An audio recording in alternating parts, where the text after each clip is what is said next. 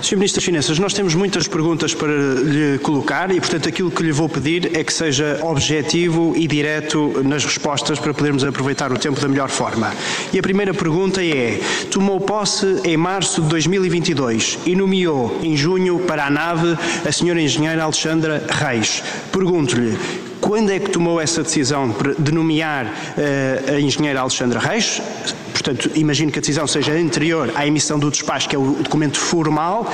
Se conhecia ou não Alexandra Reis, se olhou para o currículo ou não de Alexandra Reis e se conhecia o seu passado na TAP. As questões que o Sr. Deputado colocou eu eh, assinei o despacho de nomeação da engenheira Alexandra Reis para a presidência da nave por proposta do Ministério das Infraestruturas e Habitação, a quem compete fazer a indicação do presidente dos órgãos e dos organismos dele eh, dependentes e por isso a decisão terá sido tomada nos dias imediatamente anteriores à assinatura do despacho, eh, como me competia fazer. Segunda questão, eh, do conhecimento relativamente à engenheira Alexandra Reis. O meu conhecimento do ponto de vista do seu desempenho e do seu currículo hum, já o tinha, já me tinha chegado por várias vias e era amplamente, eh, amplamente positivo. Pessoalmente, creio que só terei estado com a engenheira Alexandra Reis enquanto Presidente da Câmara Municipal de Lisboa, uma vez eh, acompanhada pela Presidente do, pela CEO da TAP, a propósito de um pedido que foi feito à Câmara de Lisboa de apoio eh, de diligências no âmbito da aprovação do Plano de Reestruturação. A sua função era apenas a pôr um carimbo sobre uma proposta do Ministério das Infraestruturas de alguém que tinha que ser nomeado para a nave? A forma da nomeação que está presente eh, na legislação e que é seguida entre nos vários organismos públicos nos quais há tutela setorial e tutela financeira, a indicação dos eh, administradores eh, operacionais cabe à tutela setorial e a indicação do aquele que tem o pluro financeiro cabe à tutela financeira. E por isso não cabia ao Ministério das Finanças a sua proposta. Mas posso lhe dar a minha opinião. Eh, a opinião eh, eh, apreciei, aliás, vi como positivo o facto do Ministério das Infraestruturas fazer uma apreciação positiva do currículo e do desempenho da engenheira Alexandra Reis, porque de facto respondia também às informações que tinham, e relembro que era naturalmente o Ministério das Infraestruturas que tinha acompanhado muito de perto todo o desenvolvimento da TAP nos últimos anos. A sua decisão não é uma decisão apenas administrativa, há um assentimento, há um juízo crítico feito sobre o currículo e a proposta que vem do Ministério das Infraestruturas. Não, Sr. Deputado, Henri, não tem que haver. Estou-lhe a transmitir algo que posso acrescentar. Por regra, não tem que haver, a não ser que fosse do meu conhecimento alguma situação uh, anómala. Não sendo, muitas vezes não há nenhum pronunciamento de avaliação por parte do Ministério das Finanças. Como digo, a lei é clara relativamente a essa matéria.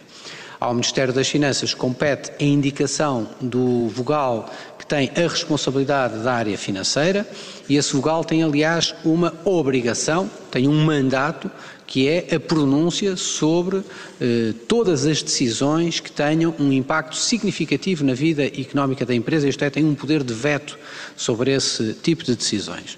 Relativamente ao restante, vigora o princípio da indicação ser das tutelas setoriais que desconhecia a indemnização de 500 mil euros neste Tapgate, eh, que todos viemos a, a, a, saber, eh, e só tomou conhecimento dessa indemnização pela comunicação social, pelo que eh, vi das suas declarações. Mas em maio de 2022, uma notícia do Expresso, que não é crível que o seu Ministério ou o Sr. Ministro não pudessem não conhecer, porque certamente que acompanha todas as notícias que saem diariamente sobre o seu Ministério, eu já não digo dos outros Ministérios, mas do seu Ministério, certamente que isso se exige em termos de acompanhamento da pasta que tem, e portanto eu pergunto-lhe se viu ou não a notícia de 26 de maio e se não viu, se algum elemento da sua equipa, secretários de Estado, assessores ou outros, viram. Muito obrigado, Sr. Presidente. Não, eu pessoalmente não vi essa notícia, mas não creio, admito que várias pessoas a tenham lido, é normal a leitura regular da imprensa. Uh, não consta dessa notícia nada que, aliás, chamasse particularmente a atenção, senão o rumor de que corria por parte de alguém de que tinha havido uma indemnização de nem sequer o valor aparece. O que eu quero ser muito claro sobre isso, Sr. Deputado, para abreviarmos razões. Nas últimas semanas tem havido uma sucessão de um, críticas à, à posição do Ministro das Finanças neste processo que se vem sucedendo à medida que cada uma vai sendo rebatida e desmentida. A primeira crítica que surgiu é que eu tinha aprovado e concordado com a indenização. Essa crítica não sobreviveu muitas horas, na medida em que é hoje público, é hoje claro que eu não ocupava qualquer posição no Governo da República. E por isso eu não posso ser criticado por aprovar, por apoiar, por concordar, por conhecer, por participar num processo quando eu não era membro do Governo. A segunda crítica que me fizeram, bom, não era membro, mas tinha que saber porque o Ministério das Finanças tinha informação sobre essa matéria.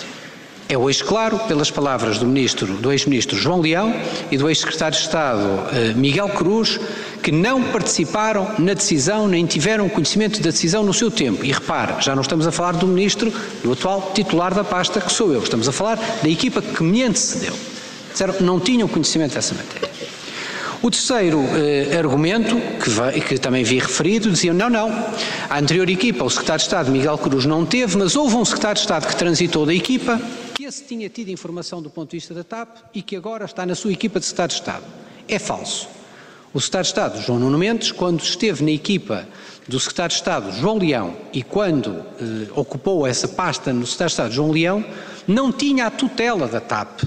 Tinha a tutela das empresas financeiras e tem a tutela, naturalmente, da dívida e do financiamento da República.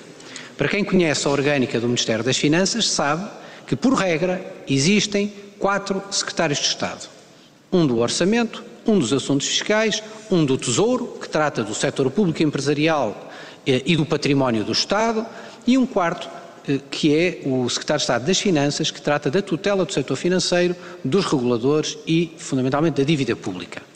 E por isso o Secretário de Estado João Nuno Mendes, que transitou de equipa, não tinha nenhuma informação no processo, porque ele não tinha essa tutela. Quem tinha é o Secretário de Estado Miguel Cruz, que clarificou publicamente que no Ministério não havia essa, essa, uh, essa uh, informação. Depois entramos na parte do, das críticas que me foram dirigidas, que apelam uh, entre o ofensivo e algumas até no domínio do ridículo, que era as críticas de que eu tinha um conhecimento, bom, não formal, não na estrutura do Ministério, mas que eu tinha um conhecimento informal da situação. E começaram as críticas por dizer que eu teria tido um conhecimento da situação porque a minha mulher tinha sido diretora, diretora jurídica da diretora jurídica da TAP. Tive a ocasião de informar, não só de adjetivar o que achei relativamente a, essa, a esse tipo de, de utilização, mas também de clarificar algo muito simples. Minha mulher não ocupava nem funções como diretora jurídica da TAP nessa altura, como aliás teve um gesto de eh, sacrifício, aliás, da sua vida pessoal, que foi a demissão de diretora jurídica da TAP no dia em que eu assumi funções como Ministro das Finanças. O segundo argumento ainda, e vamos caminhando na escala do ridículo, é, mas igualmente no domínio da, do ofensivo, que é dizer não. Não ocupava funções de diretora jurídica, mas de alguma forma conhecia porque lhe tinha sido transmitida pela sua equipa ou por amigos. Não foi. Terceiro linha é que, no fundo, nós tínhamos conhecimento porque Alexandra Reis seria parte do nosso grupo de amigos. E estamos neste domínio do ridículo e do insultuoso da acusação. Não é. Alexandra Reis não faz parte do nosso grupo de amigos, não o fez, como digo, e repito, tive com a engenheira Alexandra Reis, eh, que eu me recordo, uma vez, enquanto Presidente da Câmara Municipal de Lisboa, antes de a convidar para Secretária, eh, para Secretária de Estado do Tesouro. E daqui vamos eh, seguindo com a notícia do jornal, como se a notícia do jornal fosse um alerta à ação do Ministro das Finanças em sede de um recrutamento, e chegamos à última que é, bom, o Sr. Ministro de facto não sou, mas devia saber, dizem uns, ou o Sr. Ministro está a mentir, porque o Sr. Ministro sabia de alguma coisa. Volto a reafirmar tudo o que aqui disse e o que já tenho dito publicamente sobre esta matéria. Eu não sabia porque eu não era membro do Governo quando tomei a decisão. Não tomei a decisão.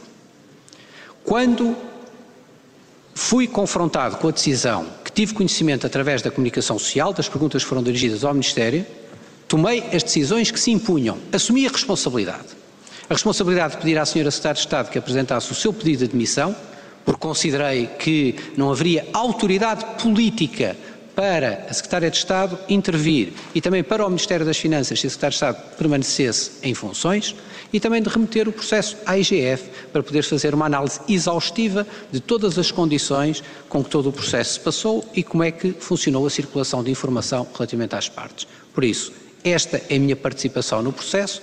Percebo bem os objetivos de quem quer eh, criar uma participação que nunca existiu, mas os factos são estes e, e, e resistem a qualquer questão que lhes seja colocada. Muito obrigado.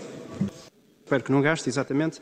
Uh, Senhor Presidente, esta audição foi requerida protestivamente pelo PSD. O, o, PS recusou a vinda do Sr. Ministro das Finanças. Quem manda no Parlamento são os deputados, não é o Sr. Ministro das Finanças. O Sr. Ministro das Finanças tem que responder às perguntas que os deputados colocam, não é responder a perguntas que nós ainda não fizemos, se é que as vamos fazer, e muito menos responder a acusações sobre insinuações, como aqui referiu, que lhe fizeram no espaço público, que nenhum deputado aqui teve a oportunidade de fazer precisamente porque o Sr. Ministro estava a fugir a vir ao Parlamento e este é o primeiro momento em que nós temos a oportunidade de colocar essas questões. E, portanto, é no nosso entender, inadmissível, indecoroso e desrespeitoso para com os senhores deputados, o senhor Ministro vir aqui e fazer um discurso quando, se foi bem informado, e imagino que tenha sido pelo senhor Presidente, o senhor tinha inclusivamente 15 minutos, 15 minutos antes da intervenção dos partidos, pelo menos é isso que consta da grelha regimental, mas o senhor Presidente tratará de esclarecer para fazer uma intervenção inicial. Se isso não se verifica, retiro esta última parte, mas é indecoroso não responder às perguntas dos deputados e estar a fazer o discurso e a propaganda deste Tapgate que lhe interessa. Eu não lhe perguntei nada sobre a sua esposa, não lhe perguntei nada sobre essas matérias. Eu fiz perguntas muito objetivas sobre se conhecia a notícia do Expresso e do, do percurso, estávamos a fazer a cronologia do percurso uh, da entrada de Alexandra Reis na TAP, na nave e depois como Secretária de Estado ainda não tínhamos chegado a esse momento. E é indecoroso da parte do Sr. Ministro das Finanças uh, esgotar o seu tempo sem responder às nossas perguntas. E, portanto, Sr. Presidente... devolver-lhe a palavra porque ainda tem tempo, mas